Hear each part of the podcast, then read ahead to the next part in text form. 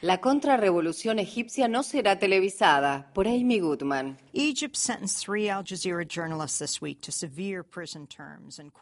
Esta semana Egipto condenó a tres periodistas de Al Jazeera a severos periodos de encarcelamiento tras un proceso judicial que los observadores calificaron de absurdo. Peter Gresti, Mohamed Fahmy y Bahmer Mohamed fueron acusados de difundir material informativo falso y colaborar así con la hermandad musulmana, que fue derrocada por un golpe militar el año pasado y posteriormente calificada como organización terrorista. Gresti, de origen australiano, y Fahmy, de nacionalidad egipcia y canadiense, fueron sentenciados a siete años de prisión. Bahmer Mohamed, de nacionalidad egipcia, fue condenado a 10 años, aparentemente porque estaba en posesión de un casquillo de bala vacío, artículo que muchos periodistas que cubren conflictos juntan de la calle a modo de evidencia.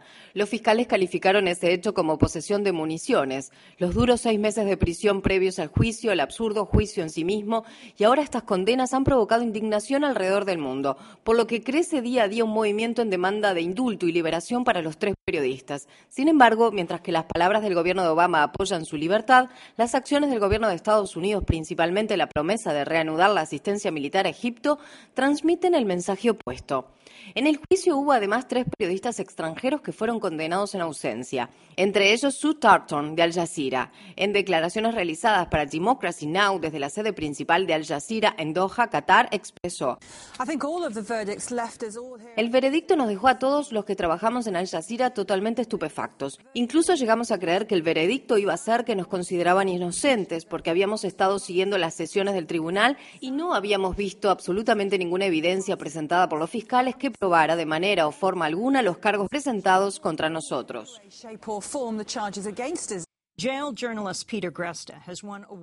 Antes de trabajar para Al Jazeera, Peter Gresti, uno de los periodistas encarcelados, había sido premiado por su labor alrededor del mundo para Reuters y la BBC.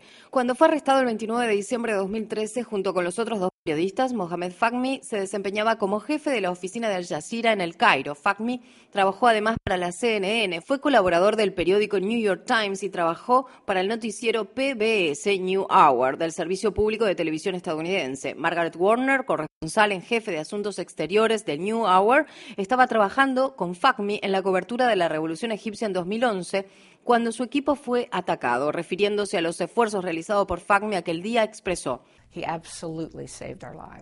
Definitivamente nos salvó la vida. No soy una experta en asuntos jurídicos, pero les puedo decir que Mohamed Fahmy actuó nada más ni nada menos que como un periodista profesional.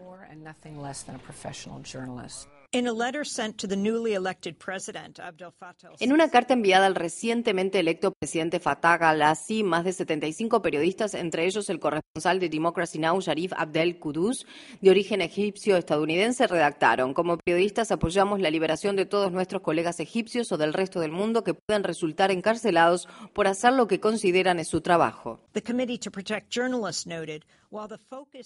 El Comité para la Protección de los Periodistas indicó, si bien el centro de atención han sido los periodistas de Al Jazeera, en realidad Egipto mantiene en prisión actualmente a al menos 14 periodistas, lo cual ubica a ese país entre los países más represores del mundo. Amnistía Internacional ha lanzado una campaña para que personas de todo el mundo insten al presidente egipcio a liberar a los periodistas mediante el envío de cartas o llamados telefónicos. En el comunicado, Amnistía afirma, los tres hombres son prisioneros de conciencia, encarcelados únicamente por ejercer pacíficamente su derecho a la libertad expresión. Egipto debe retirar inmediatamente los cargos contra los tres periodistas y ponerlos en libertad.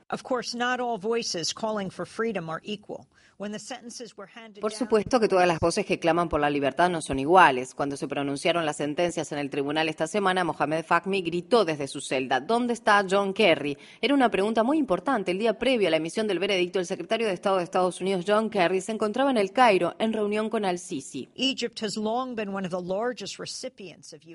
Egipto ha sido durante mucho tiempo uno de los mayores receptores de asistencia estadounidense, recibiendo un promedio de 1.500 a 2.000 millones de dólares por año desde 1970 desde el golpe de Estado del año pasado, la asistencia se encontraba suspendida, pero el gobierno de Estados Unidos ha informado que reanudará el envío de asistencia militar. Uno de los ex colegas de Kerry en el Senado, Patrick Leahy, advirtió las duras acciones adoptadas hoy contra periodistas constituyen el paso más reciente hacia el despotismo. Entonces, ¿cómo se entiende que Estados Unidos autorice el envío de más de 500 millones de dólares en asistencia militar justo ahora? Desde su hogar en Australia, el padre de Peter Gresty, Juris Gresty, expresó: This is a very dark time. Son tiempos muy oscuros, no solo para nuestra familia, sino para el periodismo en general. Nos sentimos devastados, impactados, abatidos ante la noticia. El periodismo no es un crimen. Es tan simple como eso. Este hombre, nuestro hijo Peter, es un periodista que ha sido premiado, no es un criminal.